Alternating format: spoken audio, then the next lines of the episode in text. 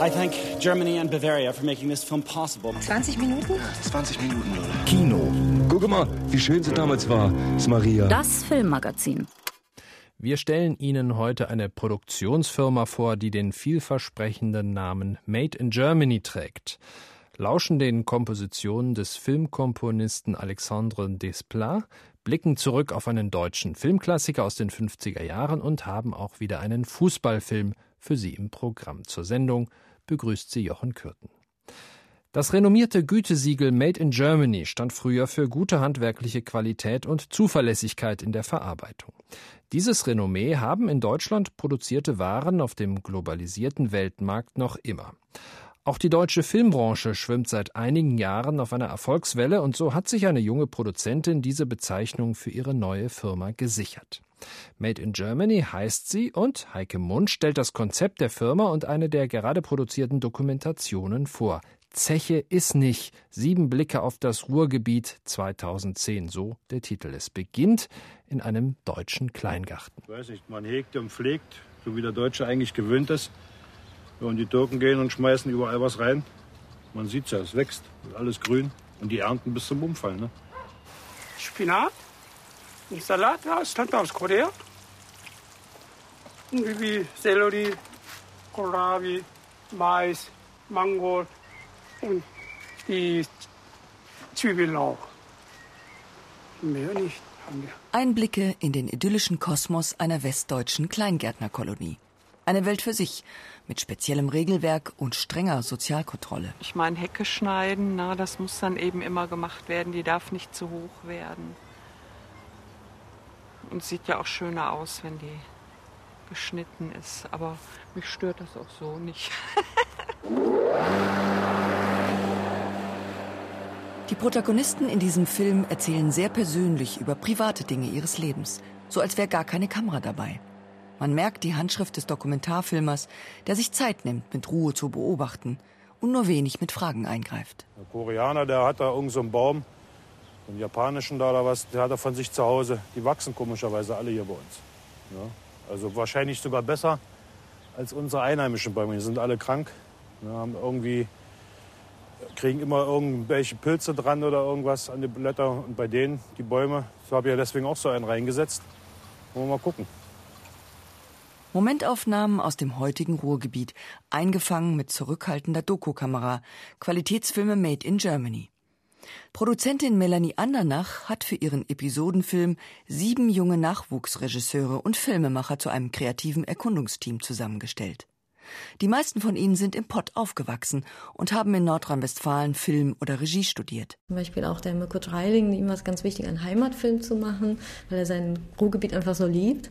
Und andere, die Undine Siebker kommt aus Berlin und die hatte einfach einen ganz neuen, unschuldigen Blick darauf und hat sich dann halt diese Schrebergartensiedlung gesucht und hat da einfach die Menschen porträtiert, so wie sie sind. Jeder der Regisseure hat für sein Kurzfilmporträt einen unterschiedlichen Ansatz gewählt. Äußerst spannend, sagt Melanie Andernach, da sie gar nicht wusste, was da an Geschichten kommt. Zum Beispiel auch der Stefan Bergmann, der als Österreicher, als Anhalter durch das Ruhrgebiet fährt. Ich finde das auch erstaunlich, wie, wie sehr er das geschafft hat, den Zugang zu den Menschen zu finden, dass sie ihm so viele Sachen erzählen und ihn so teilhaben lassen an deren Leben.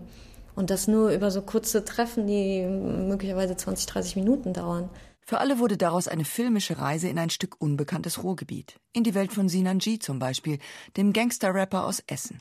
Freimütig berichtet er vor der Kamera von seinem früheren Wirkungsgebiet.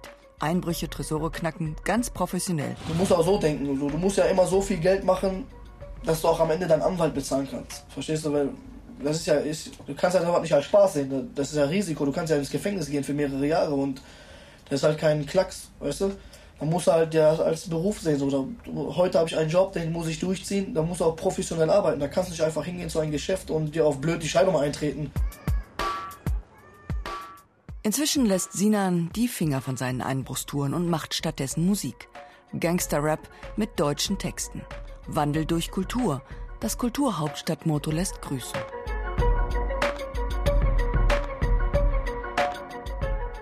Authentische, nicht inszenierte Geschichten unverstellt und sorgfältig gedreht und immer auch mit Humor und großer Liebe zum Detail erzählt. Das sind für die Produzentin die entscheidenden Qualitätsmerkmale ihrer Filme. Made in Germany eben. Von deutschen Kleingärten und Gangster-Rappern. Ein Film der Produktionsfirma Made in Germany, vorgestellt von Heike Mund. Und jetzt wieder zum Fußball in unserer kleinen Reihe mit bekannten und populären Filmen über die Weltsportart Nummer 1 stellen wir Ihnen heute einen der wohl exotischsten Fußballplätze auf dem Erdball vor. Es geht in dem Film Spiel der Götter um eine authentische Geschichte. Der buddhistische Mönch und Filmemacher Khyentse Norbu beschreibt das Leben in einem tibetischen Exilkloster während der Weltmeisterschaft 1998 in Frankreich. Irgendwo im Norden Indiens befindet sich ein tibetisches Exilkloster, in dem rund 100 Mönche den Buddhismus studieren. Zwei Jungen kommen neu an und werden ins Klosterleben eingeführt, doch bevor sie ihre Studien beginnen, zeigt ihnen der 14-jährige Orgien sein Zimmer, das voller Fußballbilder hängt. Das sind meine Schätze. Hm. Habe ich alle gesammelt. Und wer sind die? Das ist der Größte. Aha. Ronaldo heißt er. Ronaldo. Sein Kopf ist auch so geschoren. Aber er ist kein Mönch. Du siehst ihn schon noch. Wir nehmen dich mal mit zu einem Spiel. Es ist die Zeit der Fußballweltmeisterschaft und allabendlich schleichen sich einige Mönche aus dem Kloster, um in der nächsten Dorfgaststätte die Spiele zu sehen und den anderen davon zu berichten. Es scheint bizarr, dass ausgerechnet Buddhisten einem Ereignis entgegenfiebern, bei dem zwei Länder darum kämpfen, einen Pokal zu gewinnen. Der Film basiert jedoch auf einer wahren Begebenheit und die Laiendarsteller sind Mönche, Schüler und religiöse Hoheiten. Und in den Pausen zwischen Meditation und Mantrenrezitation spielen die Novizen Fußball und sei es mit einer leeren Cola-Dose. Nein, noch nicht so weit. Ja, lauf, lauf, lauf! Die Fußballbegeisterung hinterlässt beim Ausbilder jedoch auch eine gewisse Ratlosigkeit, die er gegenüber dem Abt ausdrückt. Es ist schwer, den Jungen Disziplin beizubringen, besonders zur Zeit.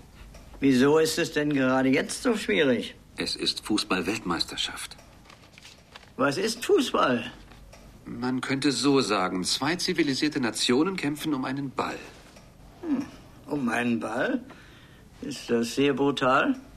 Ja, manchmal geht es etwas hart zu. Hat es was mit Sex zu tun? Nein, nein, es gibt keinen Sex im Fußball. Woher weißt du das alles? Als die Mönche wegen ihrer überschwänglichen Begeisterung aus der Dorfgaststätte geworfen werden, bleibt ihnen nur eine Möglichkeit, das Endspiel zu sehen. Sie müssen sich einen Fernseher leihen und ins Kloster bringen. Kjenze Norbu hat nicht nur den ersten Spielfilm Bhutans gedreht, sondern er erzählt auch eine amüsant nachdenkliche Geschichte, die zwischen Tradition und Moderne spielt und die die Mönche entgegen aller Klischees ganz erdverbunden zeigt. Fußballspielen abseits der großen Plätze. Der Film Spiel der Götter erschien auf DVD beim Anbieter Kinowelt bei der Zeitschrift Elf Freunde. Fußball hat ja viel mit Ritualen und Regeln zu tun. Es ist immer noch in erster Linie eine Männersportart. Früher hätte man gesagt, im Fußball würden sich die Halbstarken beweisen. Das war in den 1950er Jahren ein gern genommener Ausdruck für Jugendliche zu Beginn des Erwachsenenalters. Und die Halbstarken hieß auch einer der wenigen künstlerischen Filmerfolge aus dieser Zeit. Der Film von Regisseur Georg Tressler aus dem Jahre 1956, heute in unserer Reihe Klassiker des deutschen Kinos.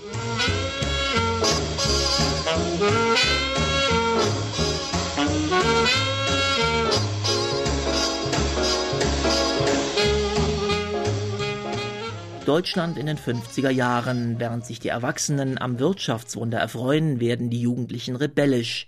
Sie lehnen sich auf gegen Eltern, Lehrer, gegen den Staat. Sie organisieren sich in Cliquen und Banden, lungern auf Straßen, in Schwimmbädern und Cafés herum. Die haben doch sicher schon die Polizei alarmiert. Ja, wenn schon, Polizei. Mit denen fahre ich Schlitten. Komm rüber zur Tankstelle, ich flick dich zusammen. Das war ja vielleicht, was ich dachte schon, die hätten euch erwischt. Eigentlich wissen diese Jugendlichen gar nicht so genau, was sie wollen, nur anders sein als die Eltern, das wollen sie schon. Die Halbstarken, so wurden derartige Jugendliche damals genannt, und so heißt auch Georg Tresslers berühmter Film von 1956 mit Karin Bahl und Horst Buchholz. Der Freddy ist im Stand und bringt sich und uns ins Zuchthaus. Wegen dieser Sissi. Horst Buchholz als deutscher James Dean.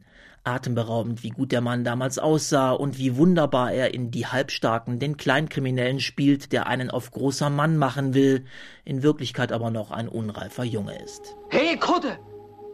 Was kann ich denn dafür, wenn er geschnappt wird?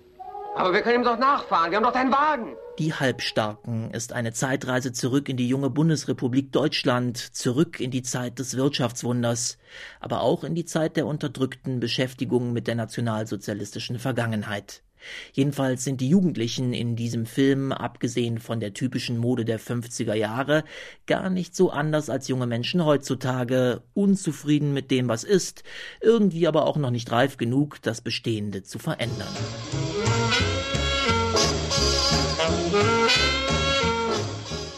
Musik aus den 50er Jahren im Film Die Halbstarken, vorgestellt von Robert Bahles. Dass Musik ungemein wichtig sein kann für einen Film, ist eine Binsenweisheit, aber trotzdem sind Filmkomponisten selten bekannt. Auch das wollen wir mit unserer Porträtserie bekannter Filmkomponisten ändern. Alexandre Desplat ist heute an der Reihe, Jörg Gerle stellt ihn vor.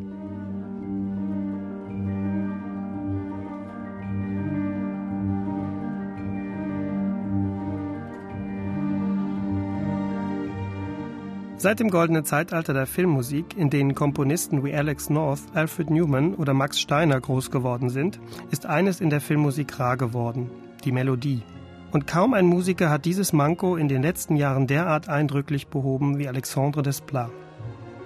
Der fast schon hypnotische Sog des Dreivierteltakts zieht den Betrachter unwiderruflich in die Szenerie, wenn das erste Mal das Leitthema aus dem Mädchen mit dem Perlenohrring den Kinosaal erfüllt.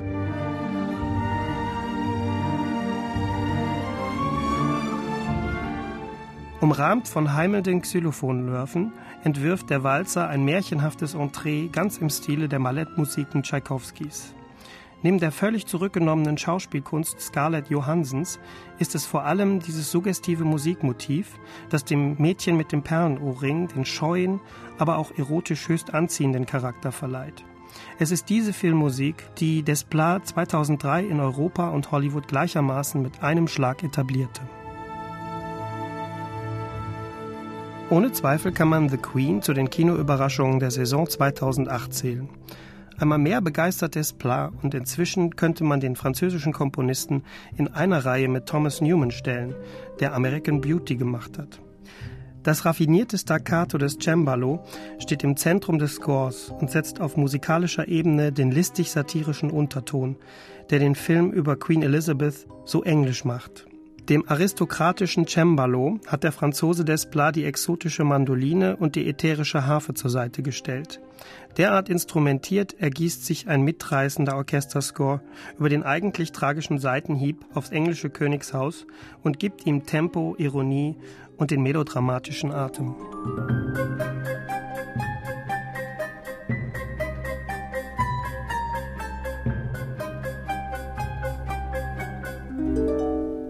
Spätestens nach The Queen oder hier der Goldene Kompass kann sich Alexandre Desplat vor Aufträgen kaum mehr retten. Der Pariser ist im vergangenen Jahrzehnt schlicht Weltmeister in Sachen Filmmusik. Und das Arbeitstier schafft es 2008 und 2009 mit insgesamt unglaublichen zehn Filmen präsent zu sein. Das hat auch die im belgischen Gent ansässige World Soundtrack Academy erkannt. Die internationale Jury hat ihren nach den Oscars und dem Golden Globe wichtigsten Filmmusikpreis gleich in zwei Kategorien an Desplat verliehen. Wegen seiner Omnipräsenz wird er Komponist des Jahres und erhält für der seltsame Fall des Benjamin Button gleich noch den Preis für die beste Filmmusik. Trotz Überstunden im Tonstudio nimmt sich Desplat noch Zeit, auf der Genter Preisverleihung ein denkwürdiges Konzert zu geben. Einem Melody Maker wie Desplat geht eben das Herz auf, wenn seine Filmmusik das Publikum begeistert.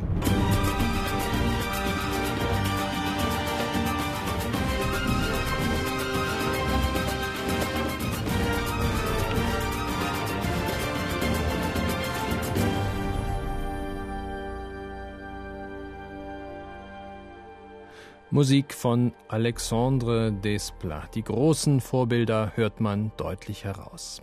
Und das war's von Deutsche Welle, Film und Kino. Mein Name ist Jochen Kürten.